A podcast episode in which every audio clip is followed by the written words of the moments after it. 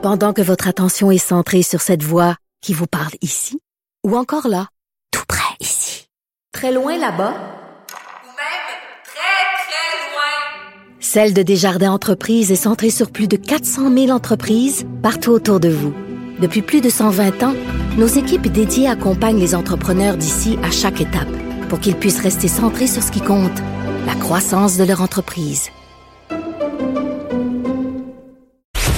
Bonjour tout le monde, j'espère que vous allez bien. Merci de vous joindre à moi pour ces deux heures. Et là, je suis excitée.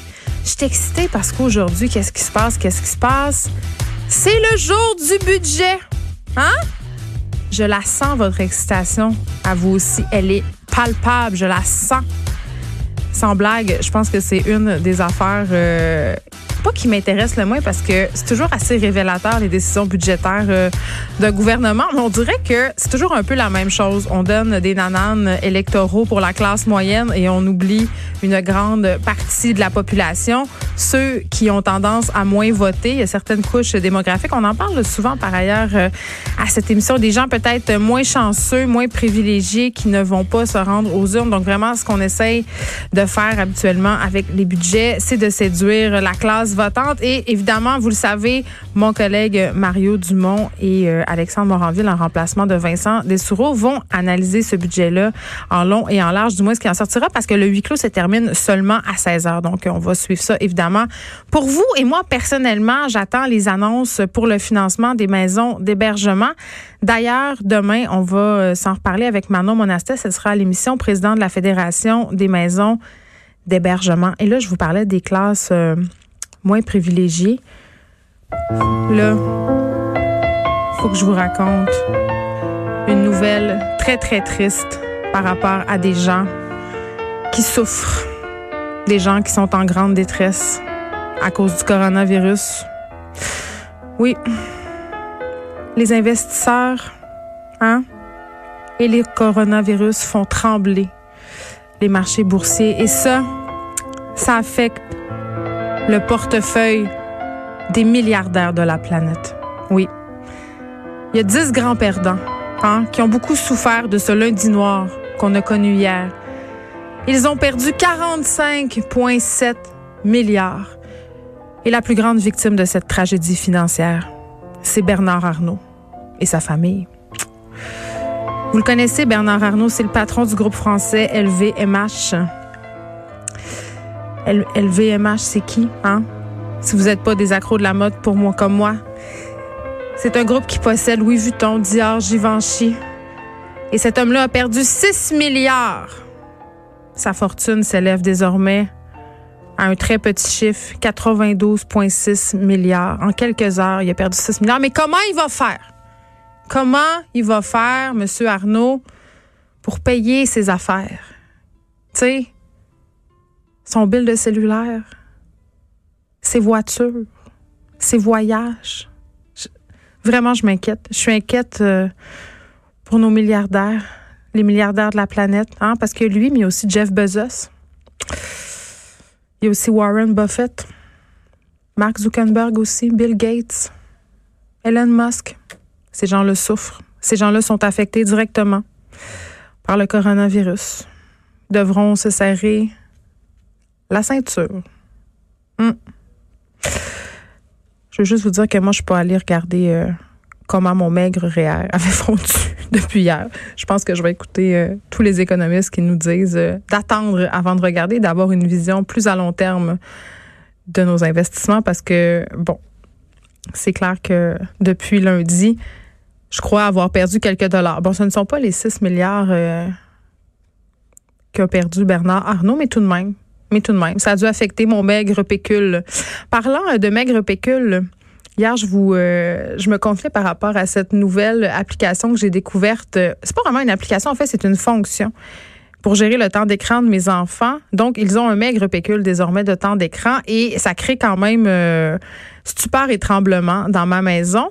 Et ça a ancré chez moi aussi. J'avais mal, j'avais mal évalué. J'avais mal évalué les répercussions de cette baisse drastique de temps d'écran alloué à mes enfants.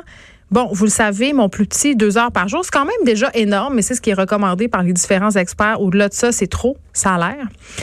Et ce, toutes catégories confondues. Je vous parlais hier de ce que les enfants regardent sur nos écrans. Moi, j'ai tout mis ça dans le même paquet. Qui regarde YouTube ou qui regarde ou qui utilise des applications éducatives, deux heures, c'est assez. Mes autres filles, bon, en ont un petit peu plus, mais pas tant que ça. Mais là, ça, ça implique que je vais passer du temps davantage avec mes enfants. Je pourrais plus activer l'option de démission parentale. Donc, hier soir, je n'ai pas perdu de milliards, mais j'ai dû faire des casse-têtes, des dessins, des devoirs. C'était quand même le fun, mais je me suis dit, oh, si je veux baisser le temps d'écran, je vais devoir m'impliquer. Je vais devoir m'impliquer davantage euh, les soirs avec mes enfants, donc peut-être moins euh, moins faire mon égoïsme. J'ai pas peur de le dire. Je sais qu'il y a des gens qui me jugent en ce moment qui disent Mon Dieu, elle s'occupe pas de ses enfants le soir, elle en profite pour travailler, puis faire toutes sortes d'affaires, comme la vaisselle, le ménage, le lavage, pendant que les enfants se vautrent devant les écrans. Eh bien oui, parfois, c'est ça que je faisais. Et là, en toute honnêteté, je sais pas si je vais être capable de garder ce rythme-là. Je pense que certains soirs, je vais être tentée d'augmenter mes permissions, c'est-à-dire d'augmenter la durée que mes enfants pourront passer devant les écrans, mais c'est quand même une expérience familiale intéressante. je vais vous tenir au courant parce que hier, beaucoup de personnes quand même m'ont écrit pour me demander c'était quoi cette application-là. Je redis, là, c'est pas une application. Vous allez dans vos paramètres, réglages de votre téléphone. Vous, si vous avez une famille, euh, vous, si vous avez créé une famille avec l'aide d'Apple, c'est-à-dire chacun son identifiant Apple, mais c'est réglé par, euh, c'est géré pardon par un gestionnaire euh, de la famille. Vous pouvez gérer le temps d'écran de vos enfants, mais je vais vous tenir au courant parce que tout le monde trouve ça vraiment une très, très bonne idée, mais concrètement, dans le quotidien, quand on est aussi dépendant aux écrans que nous, le sommes, ça a quand même des répercussions euh, assez importante. Donc, je vais continuer à vous raconter ma saga des écrans et continuer à m'écrire parce que quand même, des gens euh, ont été tentés d'essayer. Je ne sais pas si vous l'avez mis déjà en branle chez vous, mais venez me raconter comment ça se passe et s'il y a eu euh, une mutinerie. Parce que moi, hier, mes deux filles se sont mis ensemble pour essayer de me convaincre d'avoir une heure de plus. Elles ont échoué. Elles ont dû faire des casse-têtes et des tables de multiplication. Je suis une mauvaise mère. Qu'est-ce que vous voulez? Bon, Dimanche, c'était euh, la journée internationale du droit des femmes. Et comme pour souligner cet événement-là, il y a un médecin français, le docteur Frédéric Saldman, qui est venu faire la promo d'un de ses livres sur le plateau de l'émission De quoi je me mêle. OK, ça, ça passe sur la chaîne C8.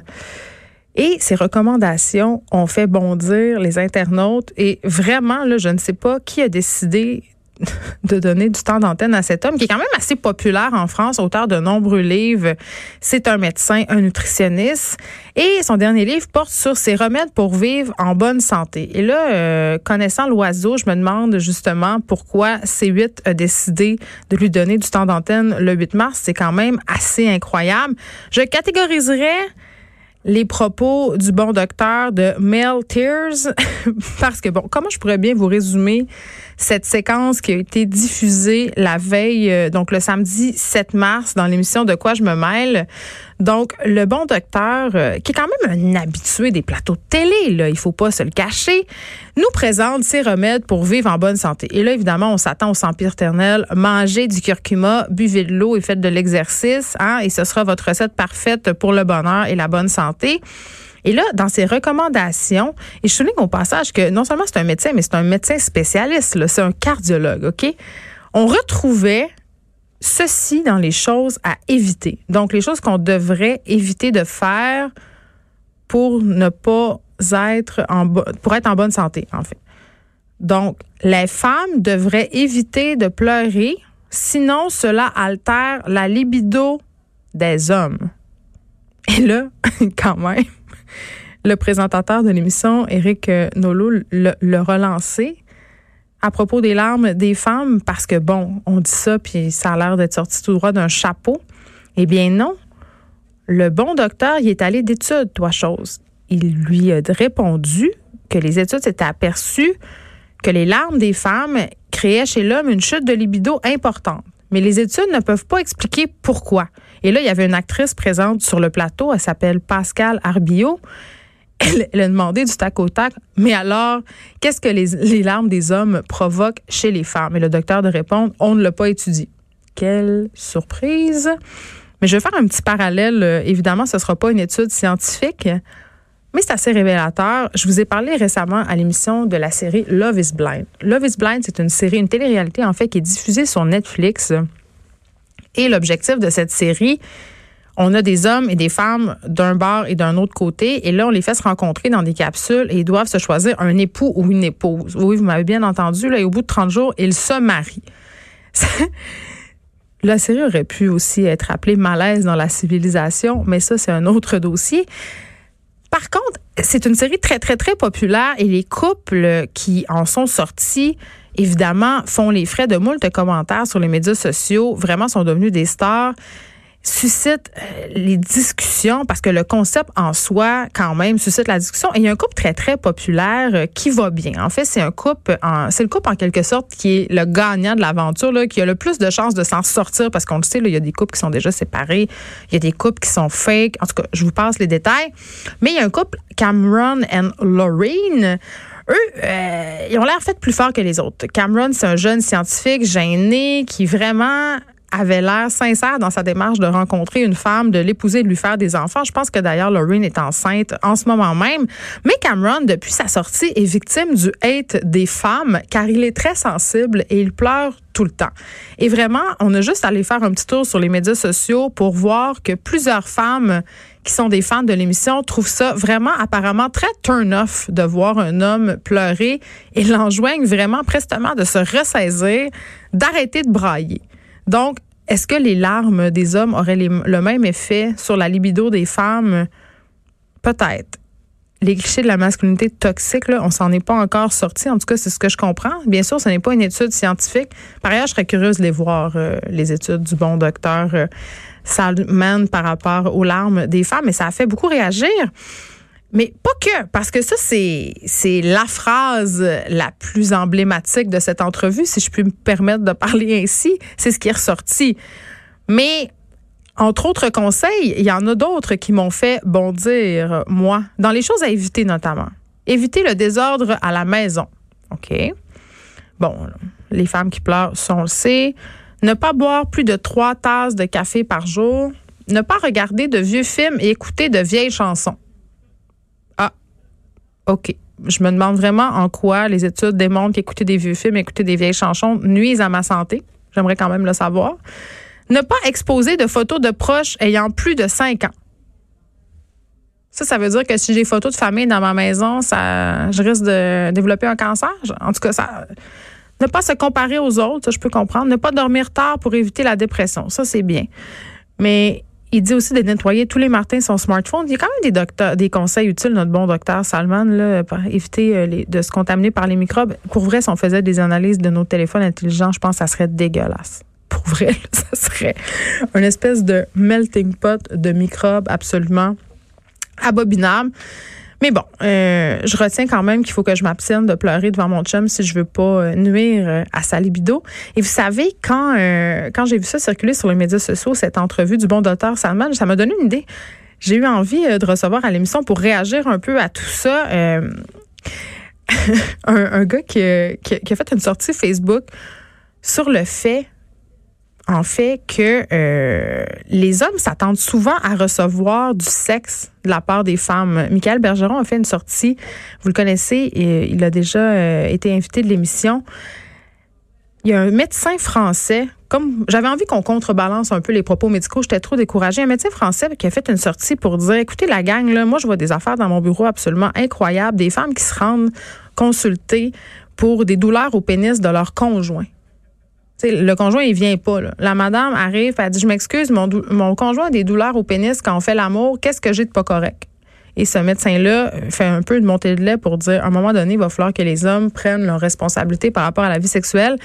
Et ne croient pas que leur sexe, euh, en fait, que le sexe leur est dû, que les femmes leur doivent du sexe et que le rôle d'une épouse est d'accomplir son devoir conjugal. Donc, on s'entretiendra, on s'entretiendra, pardon, je suis plus capable de parler. On s'entretiendra, j'ai réussi, bravo, donnez-moi 5 dollars. On s'entretiendra avec Michael Bergeron tantôt à ce sujet. Il a voulu réagir euh, à propos de cette sortie d'un médecin français. En début d'émission, on aura Félicia Potvin, une Québécoise qui habite la région de Milan. On va prendre le pouls de la situation là-bas. L'Italie est quand même assez fermée en ce moment, étendu les mesures d'isolement sur tout son territoire. Si j'étais une fan de 24 avec Jack Bauer, je dirais l'Italie est en lockdown. C'est un peu ça. On aura aussi Maître François David Bernier. Il se passe plusieurs affaires dans le domaine judiciaire de l'existence aujourd'hui. Évidemment, impossible de ne pas parler d'Éric Salvaille. Nouvelle plainte qui aurait été euh, déposée au SPVM. Éric Salvaille qui aurait eu un comportement inapproprié dans un salon de massage un peu avant la, tenue des premiers jours euh, de son procès. On parlera aussi euh, du cas Éric Lapointe, son procès qui doit avoir lieu en octobre. Ces avocats qui ont essayé de l'éviter. Ces avocats aussi qui demandent à la personne qui l'accuse d'avoir eu des comportements violents de témoigner. On sait comment ça finit ces affaires-là habituellement. Parlons aussi euh, d'Adonis Stevenson avec Maître François David Bernier parce que hein, la mare des poignets entre la mère du monsieur puis son ancienne bru. Un classique, me direz-vous. On va recevoir aussi Jean-Claude Bernheim, spécialiste en criminologie et auteur du livre Meurtrier sur mesure. On va revenir sur l'enquête publique dans l'affaire de Sandra Godette, une adolescente assassinée à Val d'Or dans les années 90. Il y a deux hommes qui ont fait de la prison par erreur pendant 12 ans. Pendant 12 ans. Et aujourd'hui, euh, bon, c'est tenu une conférence de presse parce qu'on réclame une enquête publique. Ces deux hommes-là n'ont toujours pas eu de dédommagement de la part de l'État. 12 ans en prison quand même, c'est pas rien. Et le meurtrier de Sandra Gaudette, évidemment, court toujours. On parlera aussi avec Yves Desjardins, président directeur général du regroupement québécois des résidences pour aînés qui déplore que beaucoup de résidences pour personnes âgées, particulièrement les plus petits établissements, ferment leurs portes au Québec. Et on le sait, la situation dans les maisons d'hébergement est déjà assez catastrophique. On va faire un bilan de la situation avec M. Desjardins. On va se parler aussi encore et toujours, c'est devenu un sujet classique en 2020, cyberattaque avec Sébastien Rainville, directeur du service de la gestion des risques à la mutuelle des municipalités du Québec. Parce que là, la ville de Châteauguay, toi chose, est prise en otage par des pirates informatiques. Tu sais, les petites municipalités qui disent Ah, ça arrive pas, ça arrive juste à Montréal, pas à Québec, pas à Toronto. Non, non, non, non, non. Les pirates sont beaucoup plus intelligents que ça et visent les petites municipalités qui doivent se préparer aux cyberattaques, tout comme les grandes villes canadiennes. Et on aura aujourd'hui un sujet en cinq minutes avec Élise Jeté au sujet de l'égrassement d'un Boeing 737 MAX en Éthiopie, ça fait un an euh, déjà aujourd'hui que la tragédie a eu lieu. On se rappelle quelques minutes après le décollage, euh, alors qu'un appareil identique s'était écrasé quelques mois plus tôt en mer de Java. Un rapport accablant qui a été publié hier. Et on va terminer l'émission avec notre chroniqueur littéraire David Quentin qui nous parlera des actualités littéraires de la semaine et évidemment, pour qu'on finisse sans beauté, trois livres Hein, pour nous, des suggestions de David, mais là, euh, on va se faire un petit lien avec le 8 mars. On va arrêter d'en parler du 8 mars un moment, je, vous jure. Mais euh, David traitera de livres euh, qui parlent de la pression sociale visant les femmes.